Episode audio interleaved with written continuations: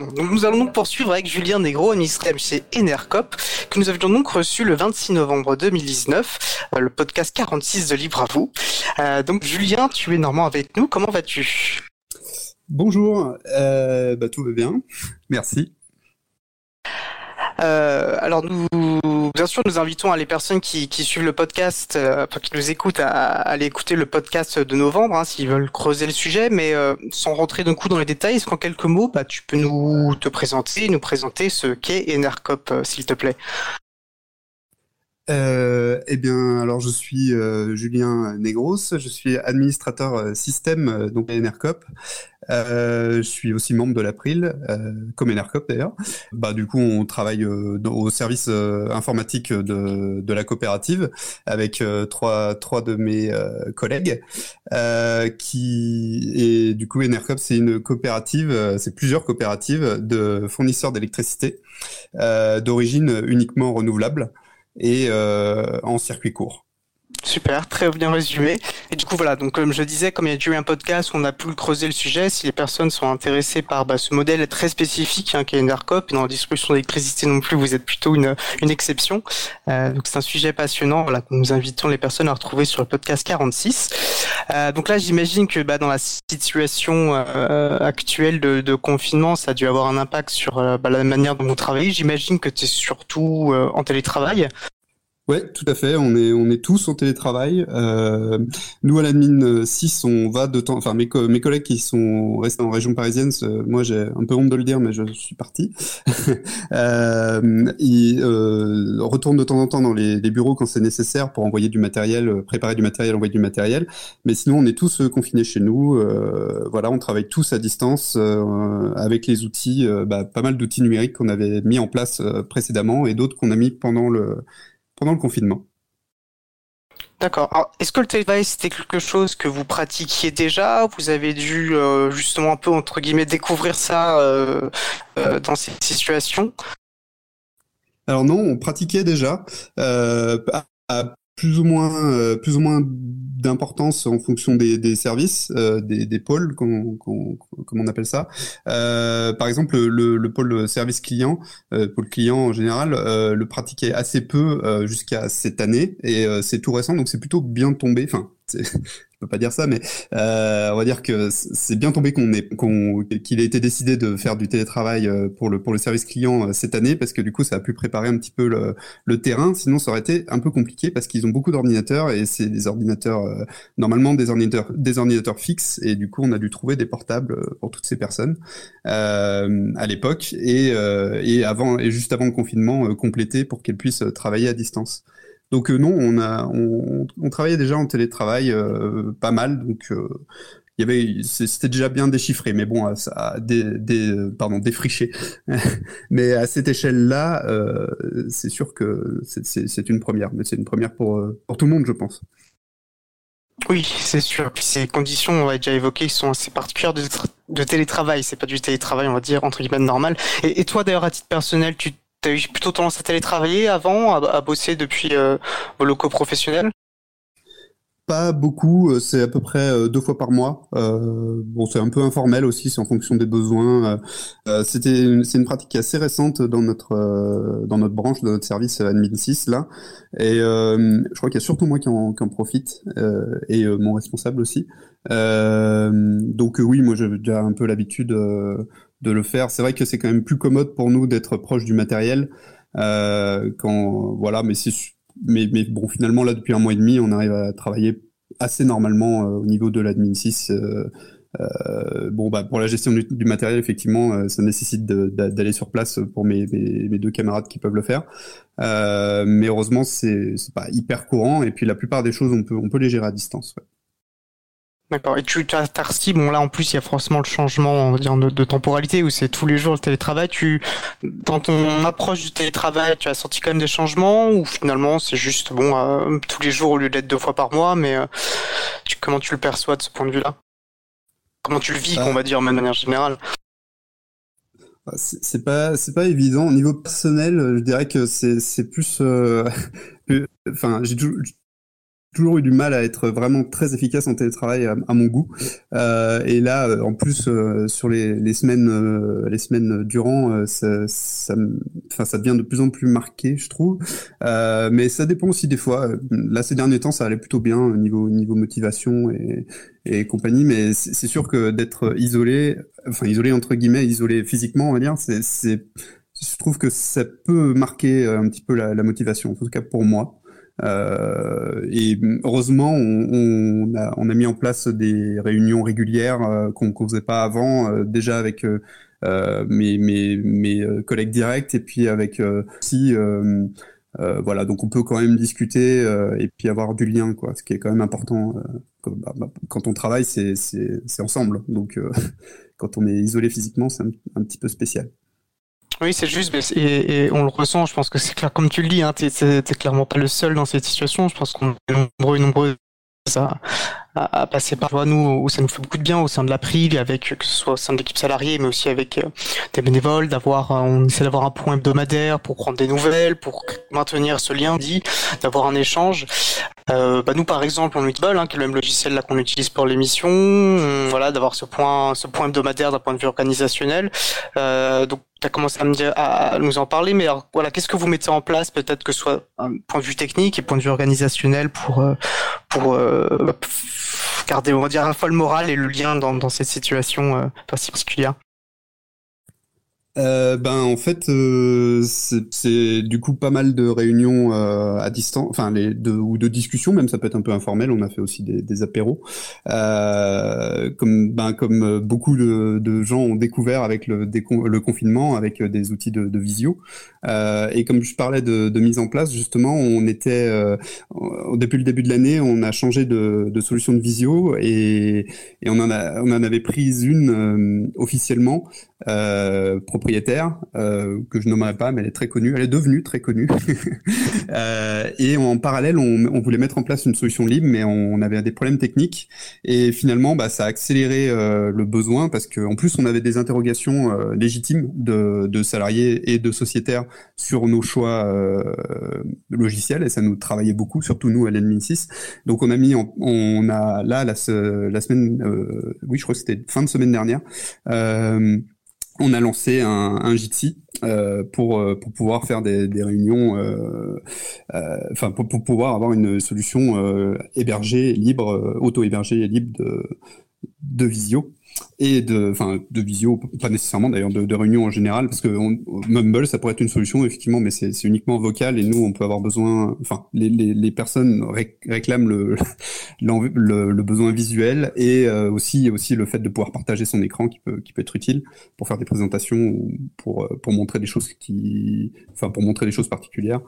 Euh, donc voilà, donc on a mis ça en place tout récemment et c'est c'est grâce au confinement quelque part, que ce soit allé plus vite que, prévu.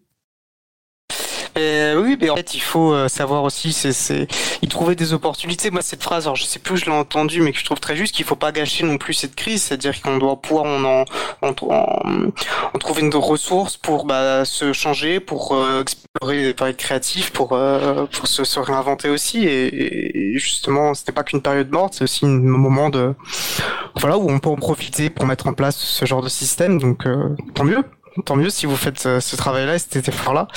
Euh, alors, je tiens, euh, Christian nous demande sur euh, via le, chat euh, libre à toi sur libreatois.org à quand un compte officiel sur Mastodon et il nous demande combien de personnes dans l'équipe IT. Et si vous avez d'autres outils libres que vous utilisez de manière générale d'ailleurs. Alors, euh, question en une, désolé. Ah non, mais pas de problème. Mastodon, euh, moi je serais absolument pour. Après, euh, ça c'est euh, géré au niveau de l'équipe communication. Euh, donc je, je, vais le suggérer. effectivement, c'est vrai que ça serait, ça serait bien. il me semble qu'il en été question pendant pendant un moment. Je, je reposerai, je reposerai la question. après tout, ça doit pas être si compliqué de, de, de gérer les, les, les, deux, enfin les, un autre réseau social du même type et celui-là. et au niveau des outils libres J'en ai parlé pendant mon, ma dernière intervention. Euh, on a, on a, enfin, on a quasiment exclusivement des, enfin non, peut-être pas quasiment, mais une grosse partie de, de d'outils libres euh, collaboratifs. Euh, récemment, on avait mis en place un collaborat online pour pour pouvoir éditer des documents en ligne et du coup sur notre Nextcloud que lui on utilisait depuis longtemps pour le partage de fichiers. Euh, on a des pads, on a notre messagerie, elle est sur du libre, notre téléphonie aussi. Alors sur la téléphonie, bah, on alors oui, on n'a pas Mumble, mais on a des conférences téléphoniques. On peut créer des, des conférences téléphoniques avec Astérix. ah oui, puis on, on, il demandait le nombre de personnes à l'IT. Alors ça dépend où, parce qu'en fait, nous on est dans une branche, donc la branche administration système, on est quatre, et en tout, dans le pôle numérique qui inclut euh, des gestions de la data, comme on dit, enfin des, données et euh, du développement à la fois web ou euh, ou ERP et aussi les responsables produits. On est, j'ai envie, j'ai peur de dire une bêtise, mais je dirais qu'on est une vingtaine. Euh, parce que bon, euh, si je réfléchis, je connais évidemment tout, tout le monde, mais là, si je veux répondre rapidement, je dirais que c'est une vingtaine. Ok, merci. Alors j'en profite parce que là on a, on a évoqué pas mal de, de, logiciels, on pourra mettre des liens, on mettra bien sûr les liens de références, et notamment des références sur des émissions, on a abordé ces logiciels spécifiquement. Voilà, par exemple, tu, tu évoquais Jitsi, on avait reçu euh, à distance donc la, la, le créateur euh, du logiciel Jitsi qui nous avait un peu parlé euh, de justement du logiciel, donc voilà l'occasion de creuser le sujet. Euh, et donc je me posais aussi, là, je m'interrogeais sur bah, l'impact que ça a d'un point de vue administration système. J'imagine qu'il y a des besoins nouveaux qui, qui, qui ressortent euh, quel impact ça a et comment vous mettez-vous en place euh, l'administration système à distance, le support, j'imagine le support de euh, utilisateurs et utilisatrices? Ben en fait, et là de ce côté, moi je suis assez satisfait. Enfin, il y a, y a pas de mal à, de, à s'auto-congratuler des fois. Euh, on n'a pas eu non, besoin. on n'a pas eu tellement besoin de changer en fait parce que c'était déjà assez solide. Un peu comme Internet a tenu le coup euh, au confinement euh, mondial. Euh, ben nous, notre SI telle qu'elle était déjà existante, elle était déjà assez solide pour et assez complète finalement pour que les gens puissent travailler. Nous, euh, un peu la difficulté parce qu'on utilise des postes de travail sous GNU Linux, euh, c'est de prendre la main à distance euh, parce que quand, quand on est dans les bureaux c'est pas un problème mais quand on est en dehors sur d'autres réseaux c'est un petit peu plus compliqué et heureusement on a un outil qui a été développé par Easter Eggs donc notre principal prestataire informatique qui euh, qui permet de faire ça euh, plutôt bien. Et du coup, on n'a pas de problème pour prendre la main euh, à distance. On peut aussi le faire en VPN en ligne de commande, mais, mais quand il est nécessaire de faire des manipulations en graphique, on peut le faire aussi. C'était un peu ça euh, la difficulté que je craignais moi, mais finalement ça se passe plutôt bien. Et euh, pour tout le reste, bah oui, les, outils en place euh, fonctionnent. Il n'y a pas eu tellement besoin d'ajuster les performances, enfin je veux dire les configurations pour que ça, s'adapte au nombre. À part le, VPN, mais on avait déjà dû le faire à cause oui, je dis à cause des grèves, non pas que je fustige les grèves, loin de là, mais euh, bon, les grèves ont fait, ont fait aussi qu'il a fallu euh, à Paris euh, s'adapter beaucoup en télétravail. Donc c'est vrai qu'il y avait ça aussi. J'ai pas pensé tout à l'heure, mais il y avait ça aussi qui a, qui a été un petit peu le baptême du feu. voilà. Ok. Et alors du coup, si tu devais dire euh, avec du recul, quels sont les, les points forts structurels, euh, qui font justement que vous avez euh, l'administration système, voilà, qui soit bien, qui soit résilient? On déjà évoqué un petit peu, mais euh, pour résumer. Qu'est-ce que tu recommanderais justement pour avoir une administration système qui tourne bien, qui soit résilient? Eh ben, je, je dirais, c'est une question assez complexe, je pense, mais j'ai envie de dire l'humain parce que mine de rien, on est nombreux par rapport, au, on est quatre du coup, et euh, de mon expérience, c'est beaucoup par, rapport au nombre de, parce que bon, on fait on fait du support pour toutes les coopératives euh, de France, donc ça fait quand même pas mal de monde, mais euh, finalement, on est surtout en contact et on fait surtout du support pour la coopérative de Paris, du coup qui c'est pour une centaine de personnes, un peu plus, 120. Euh, et c'est beaucoup de personnes pour ça. Et c'est ça qui permet, je pense.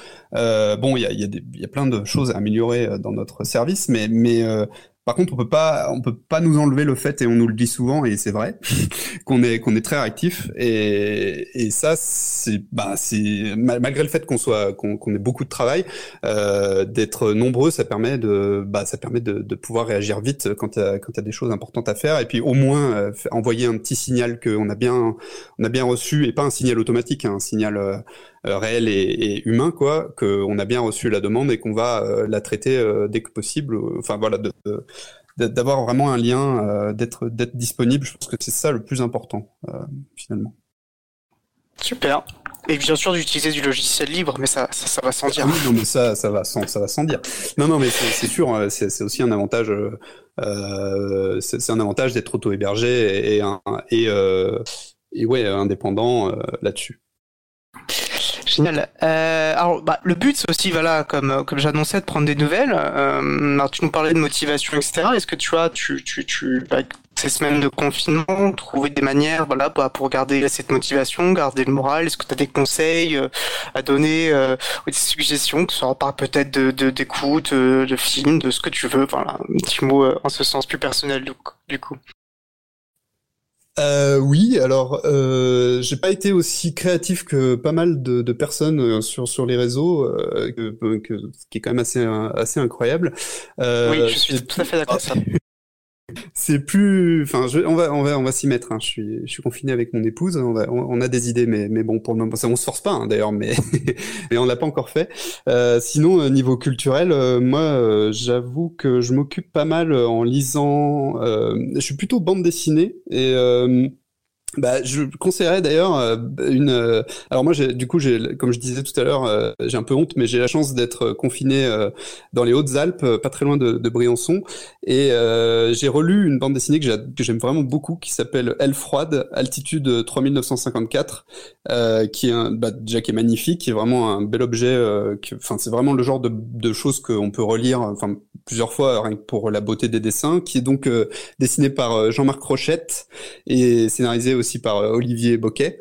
Euh, il et c'est euh, euh, Jean-Marc Rochette, il est plus connu pour Transperce-Neige, qui a quand même été adapté au cinéma par la dernière personne qui a été oscarisée.